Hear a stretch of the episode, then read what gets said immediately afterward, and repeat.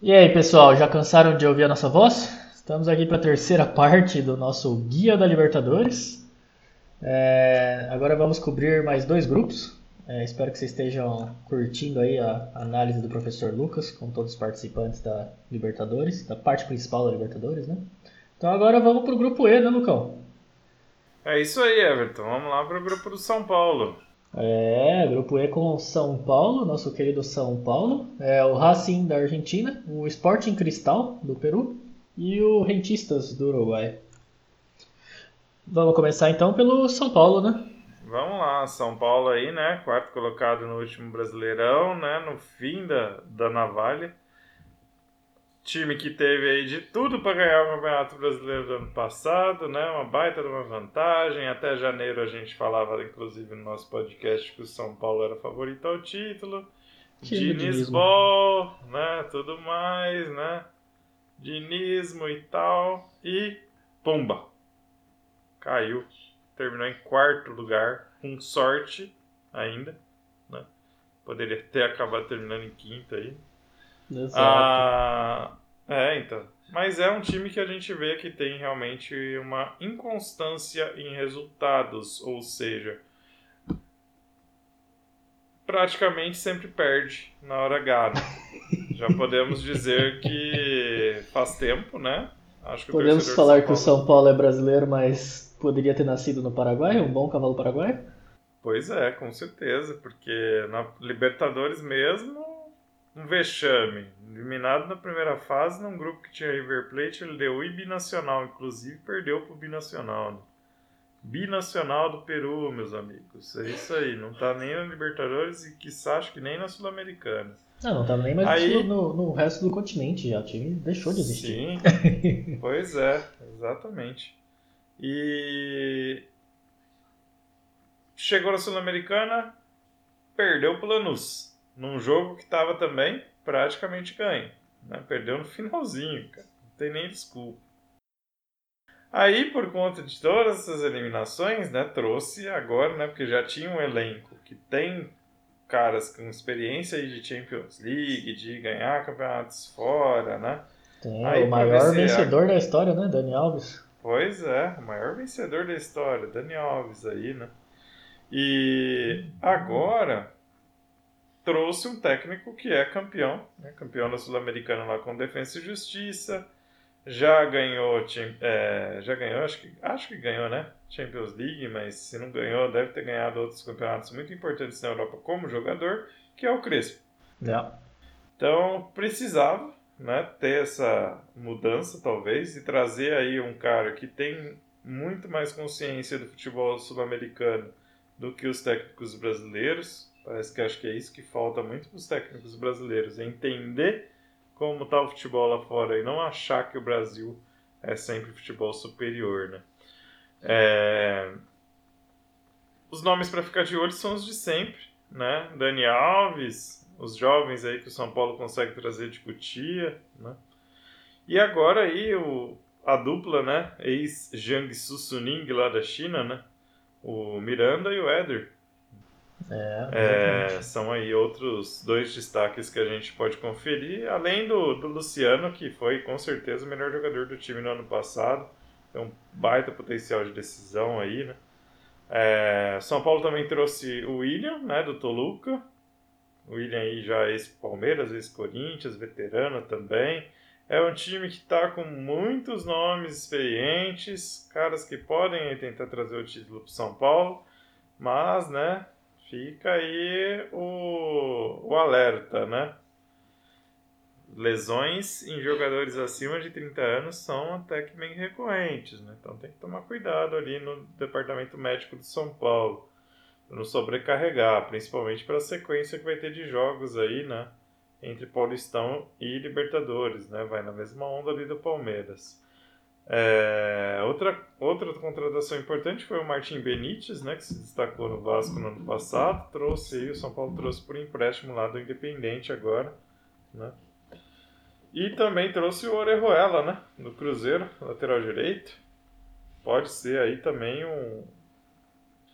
o famoso descanso, né, pro Dani Alves, porque todo mundo fala, o Dani Alves tinha que jogar na lateral direita, né? Quem sabe agora com o Orejuela, talvez essas críticas parem um pouco, né? Eu acho que agora é a consolidação do Dani Alves como camisa 10, né? Deixar de ser lateral direito de vez, porque querendo ou não, também o cara não tem mais pique, né? Pelo amor de Deus.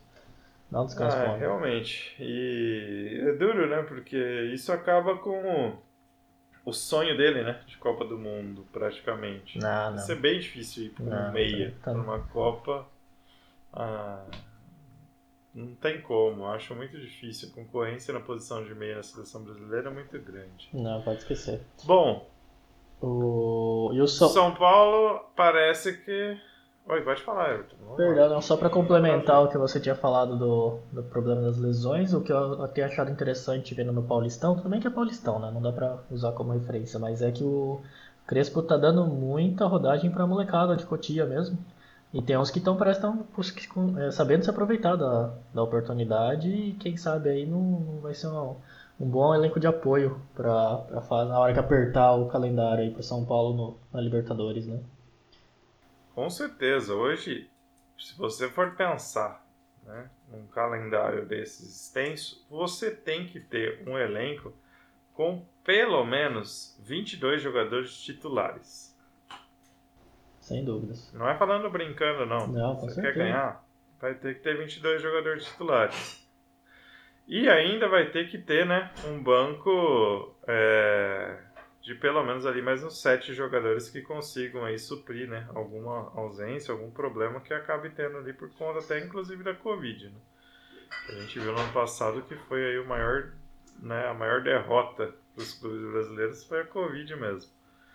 Ah, mas do mesmo jeito que você estava falando que o Crespo tem confiado nos jovens, quando o calo aperta, tem sempre um veteraninho ali para ajudar. Ah, com certeza, né? Ainda mais em Libertadores, vai precisar muito, né? Vamos ver aí. Uma experiência. Exatamente. Opa. E... Vai precisar ter é. muita experiência aí. Mas fica aí a curiosidade de acompanhar a evolução desse time do Crespo aí. Vamos ver se ele consegue tirar todo o potencial que esse time de São Paulo possa ter, né? É... Próximo clube do grupo é o Racing da Argentina. É um time que gosta de velocidade, pelo jeito, né? Ah, minha vez!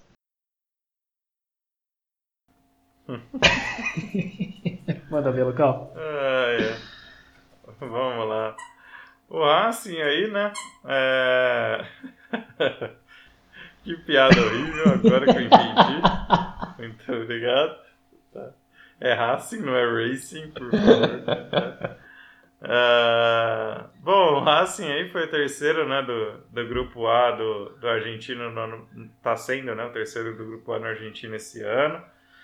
É um time aí que está ali nas cabeças, né? Tem muitas chances aí de ele acabar até levando argent... o campeonato argentino. No ano passado foi terceiro colocado. Né?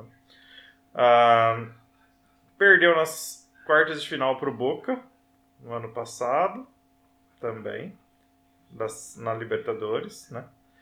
Eliminou o Flamengo nas oitavas de final nos pênaltis. É verdade. Então, é um time que a gente tem que abrir o olho aí, principalmente porque o técnico tem muita rodagem internacional, tá?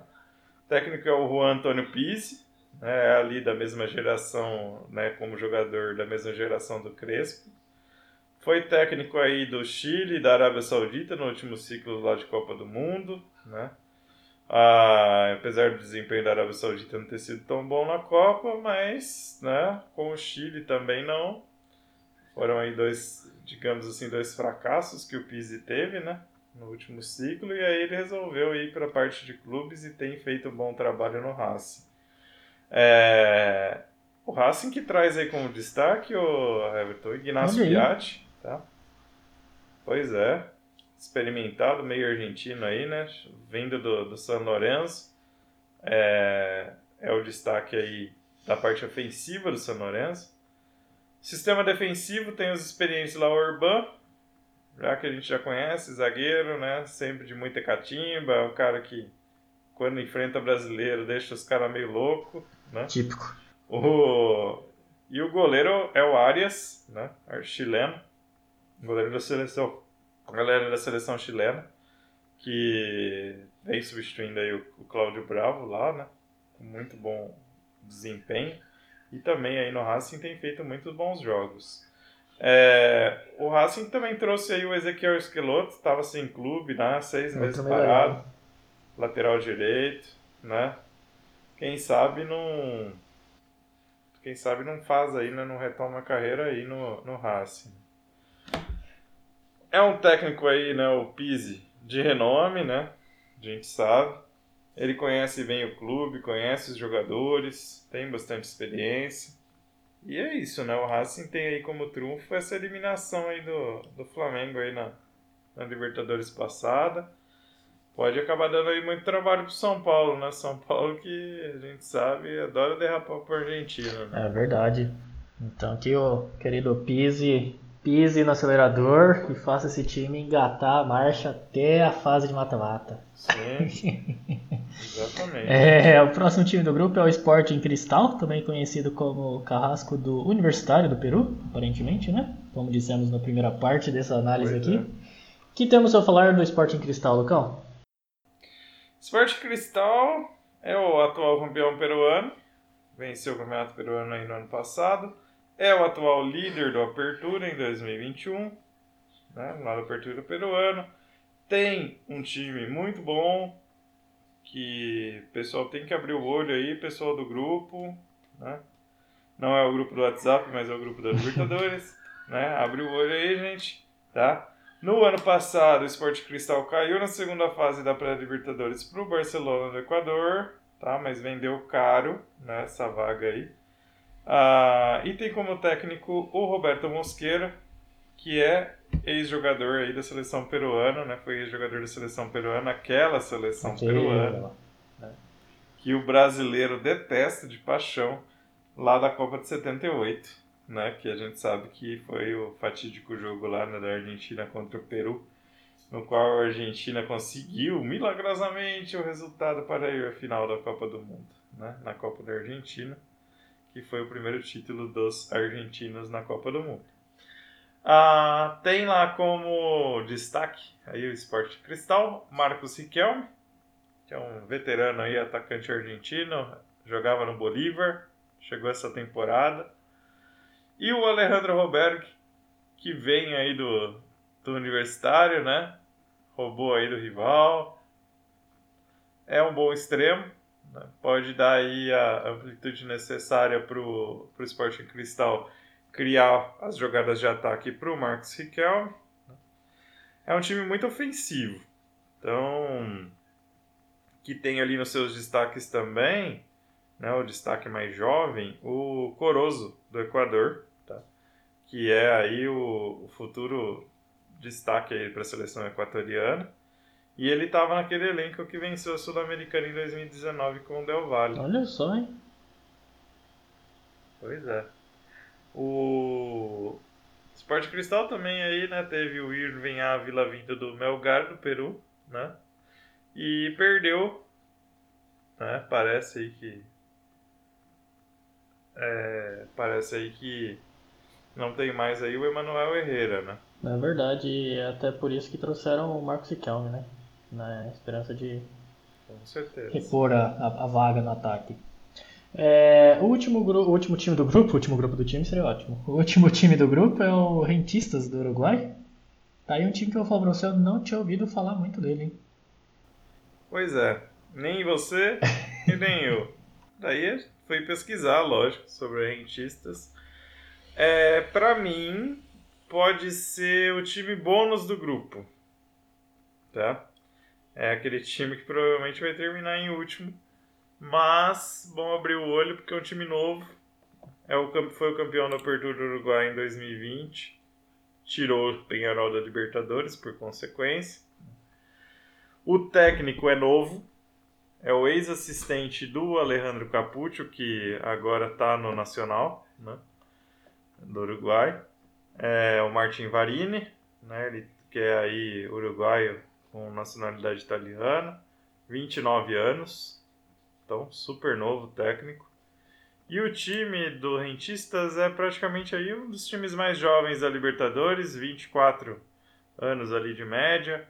Né? Tem muitas transições rápidas, tá? então o ataque é muito tem muitas transições ofensivas muito boas. Transições defensivas também são muito rápidas, então é um time que se abre e fecha muito rápido. É...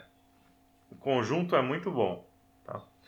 Tem ali como contratações importantes nessa temporada o Leandro Paiva, que veio do, dos Argentinos Júniors, né? E o Matias Abeiro aí, que acabou saindo, na lateral esquerda, acabou saindo para o Montevideo Wanderers. Então, para a gente ver aí que é um time que normalmente acaba deixando escapar aí alguns destaques para os outros rivais uruguaios. É um comentário que eu ia fazer que eu tenho reparado nesses times que a gente está analisando. É interessante você ver como é diferente o mercado brasileiro da maioria do mercado dos outros países né, ao redor. Porque o brasileiro geralmente você não vê muito assim é, jogadores passando de um time para o outro, né? ainda mais quando é rival direto. Né? Você vê geralmente indo para fora. Agora aí não, você vê muito de time passando. Agora a gente acabou de falar do Sporting Cristal, que é o jogador universitário, agora esse mandando jogador para o Montevideo Wanderers. Bem interessante isso, né? Sim, é, a, a, rivalidade lá fora, ela não restringe o mercado interno. Essa é a grande diferença aí, talvez, dos, do mercado sul-americano para o mercado brasileiro. Ah, uma coisa importante de se falar do Rentistas daí, né, que muitos jogadores das seleções de base uruguai estão nesse Valeu. time, tá? Então, futuro do Uruguai está aí nesse, no Rentistas. Pode não ser um time para se apostar nessa Libertadores, mas com certeza é um time para ficar de olho no futuro. Opa! Hum, bom, isso aí cobre o grupo E. Então, bora pro grupo F agora? Grupo isso F aí, que tem lá. Nacional do Uruguai, Universidade Católica do Chile, Argentino Júnior, cara, acabamos de falar dele da Argentina, obviamente, e o Atlético Nacional da Colômbia. E o Nacional do Uruguai, o que temos a dizer Isso sobre aí, ele? Né? Mais um time uruguaio. Pois é, o Nacional Uruguai, campeão Uruguai 2020, né? É o melhor time aí do. É o melhor time desse grupo. Ano passado acabou sendo eliminado nas quartas de final para o River Plate de maneira acachapante, né? não teve nem chance. O compressor. Ah, Pois é, foi um rolo compressor, verdadeiramente. O, o técnico agora é o Alejandro Capuccio, do que era do Rentistas. Olha aí de novo, mais um intercâmbio aí. Pois é, é. Talvez aí nessa ideia de rejuvenescer né, o time do Nacional, que está precisando bastante, né? tem aí né, bastante jovem, inclusive. É... Trouxe um técnico que sabe trabalhar com a molecada, né? Então, para ficar de olho mesmo aí no Nacional, temos o Bergésio e o D'Alessandro, como os veteranos aí, né? O veterano artilheiro e o veterano armador. D'Alessandro que era do Inter, né? Ah, no lado esquerdo ali do, do time, você tem dois jovens, né? O Oliveiros, que é o lateral que hoje substitui o Matias Vinha, e o Ocampo, que é um extremo esquerdo muito bom. Então, esquerda do Nacional ali, tá? Tomem bastante cuidado, porque a molecada é muito rápida mesmo. Tem bastante agressividade. É um time muito bom. A Nacional trouxe né, o atacante Leandro Fernandes, lá do, do Inter, por empréstimo. O Felipe Carbajo, meia central lá do Sevilha. Então, tá aí compondo né, o resto do time com boas peças. Mas perdeu aí o zagueiro Vinícius pro Apoel da. pro acho que do Chipre, né, Everton? Isso. Se eu não tô enganado. Uhum. E o Claudio Jacob, né, que é volante argentino lá pro, pro Huracan Argentina, né? Ah, o Capuccio ele vem principalmente para arrumar a defesa que é o grande problema do time. A eliminação para o River se deu justamente por conta das falhas defensivas e dos buracos que o time deixava. Né? É um time muito ofensivo de transições é, rápidas né? e ele sofre bastante quando ele é pressionado. Tá? Tem aí o, um dos plantéis aí, né, junto com o Rentista, um dos plantéis mais jovens aí dos, dos clubes uruguaios nos últimos anos. Tá? Então pode sofrer muito por conta da experiência. Mas é favorito aí a ser o primeiro colocado do grupo. Olha aí. Então é para ficar de olho aí no nosso nacional uruguaio. É, o próximo time do grupo é a Universidade Católica também. Esse é muito conhecido já nosso, né? Tá quase todo ano batendo carteirinha aí na Libertadores. Como é que ele tá vindo essa temporada, Lucão? Bom, foi. tá atualmente na segunda colocação do campeonato chileno, né? Não tem muitas rodadas por enquanto. E foi campeão chileno no ano passado, né? No ano passado também acabou eliminado na Libertadores na primeira fase, no grupo do Grêmio e do Inter.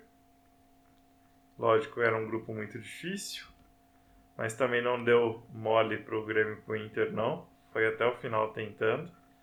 Ah, tem ali né, o seu técnico Gustavo Poyet, né, uruguaio, ex-jogador, né, um dos seus pilares. E dentro dos seus pilares também tem ali Zampedri, né, atacante veterano, alto, bom finalizador. E o Saavedra, que é aquele volante mais motorzinho né, do time, que acaba sempre tendo aí uma boa marcação, né, mais marca do que passa. ah, o Zampedri que veio, né, a gente estava falando aí dentro dos destaques, Zampedri que veio do Rosário Central da Argentina, né? Acho que para encerrar a carreira resolveu aí disputar essa Libertadores aí com a Católica, né? O Católica que também trouxe aí o Juan Leiva do La Calera, que a gente vai falar logo mais sobre o La Calera também. E o Felipe Gutierrez, que estava lá no Kansas City do, dos Estados Unidos. Né? Então, fez alguns investimentos aí um pouco mais acima do que estava investindo ultimamente no mercado aí a Católica. Né? Ah, muito importante, fase da Católica ultimamente não é boa. Tá sofrendo muito para definir as partidas. E no único jogo que sofreu gols primeiro nessa temporada, o time perdeu. Olha aí. Então, tá aí a dica, né, para os outros times do grupo. Tente fazer o gol antes da Católica porque provavelmente eles vão se apavorar. Outros, outras informações relevantes aí da Católica, né, é que eles têm aí os veteranos, né, o Alwet, 34 anos ali, né, central, experiente, que é um dos líderes, né, do time, junto com o Fuenzalida e com o Bonanote. Fuenzalida, para quem não lembra, disputou já a Copa do Mundo com o Chile, né, lateral, extremo direito. Né? Ele que tem 36 anos aí.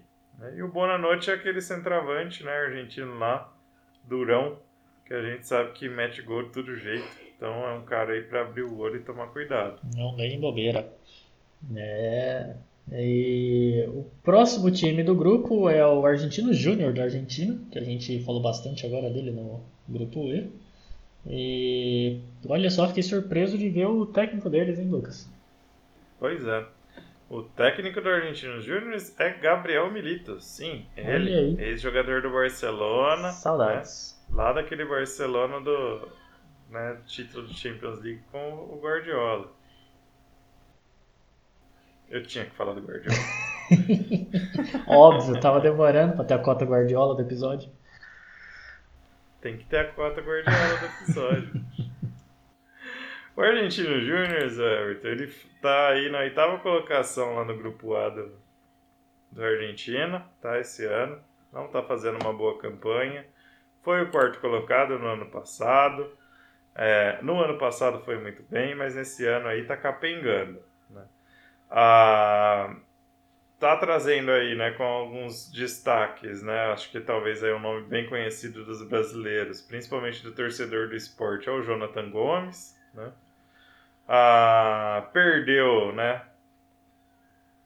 Trouxe o Jonathan Gomes porque perdeu o Franco Ibarra, volante lá para o Atlanta United. Então acabou trazendo aí o Gomes e o Moiano do San Lorenzo para tentar repor essa perda, né? É aquela história do contrato 2, o que funcionar fica, o que não funcionar eu Uma forma esperta, esperta de pensar. Sim. Então aproveitou bem aí o dinheiro do Frank Barra. Ah, tem ali nos seus destaques Fausto Vera, 21 anos, volante, é o craque do time mesmo atualmente, está na sub-23 Argentina. É, é, um cara aí que pode ser uma esperança para o futuro do, da seleção argentina. O goleiro, que é o Lucas Chaves, 25 anos, é, ele é o cara que se destaca porque a defesa. Ele é tipo o Everton, né? Tipo do, eu? do Argentino Júnior. É. Não, o Everton que é do Palmeiras. Ah, mas- tá. Porque a defesa aí ela sofre pelo menos um gol em média por partida. Olha só. Então, é, não é uma defesa das mais seguras. O... E tem o Elias Gomes, que é um ala esquerda muito bom, apoia o jogo ali, né? Bem. Ele abre bastante também espaço nas laterais, ele sabe fazer essa. Né, se apoiar e abrir espaço, dar amplitude para o time lá na frente quando necessário, tá? O Elias aí que tem 26 anos. Ah, o time no Argentina, né, a fase no Argentina tá a seguinte: ele venceu o River, Hum, só que ele empatou contra o poderoso Central Córdoba na última partida. na... Ele é tipo o Corinthians, então. É o Robin Hood da Argentina. Bate nos grandes para dar pros Sim. pobres. Bate nos Grammys, mas perde pontos pros pobres. É mais ou menos isso, né? O... Agora com relação à defesa, né? O, o Torren, que é o, o líbero, porque é um time que atua com três zagueiros, né? O Torren tem 32 anos, ele é o pilar defensivo do time, talvez por isso que o Lucas Chaves sofra tanto, né? Porque é, o Torren tá ali, ele é o capitão, ele é o líder, mas falta muito, falta muito arroz com feijão ali pro, pro O Torren. já. defensivo eu não Tá- sei, mas um mais. pilar ele é com certeza, né? Fica lá fixo, parado. Sim, Re- realmente. Ah, né, e como eu disse lá, né, o, acho que a perda mesmo do Franco Ibarra fez o time dar essa caída aí. É que é importante ressaltar que ao contrário dos outros campeonatos que a gente tem falado das posições atuais que estão no começo, o Argentina ele segue o, eu não sei, não posso falar com propriedade dos outros porque também teve a questão da pandemia, mas o Argentina ele segue o padrão europeu, calendário, né? Então o campeonato argentino não tá tão no começo, né? Então é importante ressaltar isso, comparado Ah, com os outros. exatamente. E eu achei interessante aqui também, voltando a falar da questão de mercado, intercâmbio, que já é a segunda vez que a gente associa um clube argentino em negociação com um clube da MLS, né? Você consegue, começa a ver um padrão aí de intercâmbio Argentina e Estados Unidos aí bem forte, né? Sim, sim. Com certeza. A MLS está vindo aí para pegar os jogadores da Argentina e do Brasil é, pelo poderio econômico mesmo. Né? O valor do dólar hoje supera em muito né, o valor do real e do, e do peso. É então, muito mais atraente para qualquer jogador. aí, com certeza. É, então vamos falar do último clube desse grupo, que apesar de ser o último clube, eu não colocaria ele como quarto colocado, hein? Sim, esse grupo está muito equilibrado, Everton. Acho que talvez ali o pior seja o Argentino Júnior, mas ainda assim não quer dizer que ele é muito É pior. verdade. O, o Atlético Nacional né, da Colômbia, né, nacional, o famoso Nacional de Medellín, foi quarto colocado no Campeonato Colombiano no ano passado e é o atual líder do Campeonato Colombiano. tá? É um time que vem numa fase muito boa. Né? Não é surpresa, o técnico do Atlético Nacional é Alexandre Guimarães, brasileiro, costarriquenho já, né? foi ex-técnico e também jogador da seleção da Costa Rica. A gente botou o brasileiro aqui só pra puxar sardinha, mas o cara é costarriquenho. Costarriquenho, né? Perdão. Pois é. É mais costarriquenho do que brasileiro. Né? Ah, o Atlético Nacional trouxe o Jonathan Alves, que ontem fez uma partida excelente contra o Libertado Paraguai né, na pré-Libertadores. Que Jonathan Alves, que era do, do Barcelona de Guayaquil. Trouxe também Emanuel Oliveira e o Jorge Segura para a zaga. Né? O Oliveira que estava no Colón e o Segura que estava no Watford. Né? Que vieram aí para reforçar o maior problema do time, que é a defesa, claro. né? Ah, trouxe também Alex, Alex Castro por empréstimo do Cruz Azul, tá? meia esquerda dá bastante amplitude ali para o time, mas é um pouco mais armador, né? Ah, e trouxe também o Daniel, é, acabou perdendo, né, o Daniel Munhoz, lateral direito aí, pro, pro Genk da Bélgica. Né? a time aí que o Everton ama de paixão. Só que não, não confundam Genk com Gent, por favor. o... Então, né, qual que é, além, de, além do, do Oliveira e do Segura que vieram para reforçar a defesa, quem são mais aí os pilares no meio campo e no ataque? Ah, o Alves, a gente já falou, né, o pilar lá do ataque. E no meio campo, a gente tem um trio que acaba aí, né, dando muito trabalho para os adversários, apesar do time do, do, do Nacional não ter muita amplitude, né, nas laterais. É um time que o meio-campo é muito bom, com o Perlaza, o Barreira e o Andrade. Tá? Tá muito trabalho aí para os adversários. Libertar que o diga ontem aí, né? Sofreu bastante. Uma informação importante do Atlético Nacional é que quando a zaga está com o Perea e com o Oliveira, ela tá muito lenta. Tá? Então. E o Segura não tem se firmado. O Segura não passa segurança nenhuma. Pois é. Apesar de ter vindo lá do Watford, né?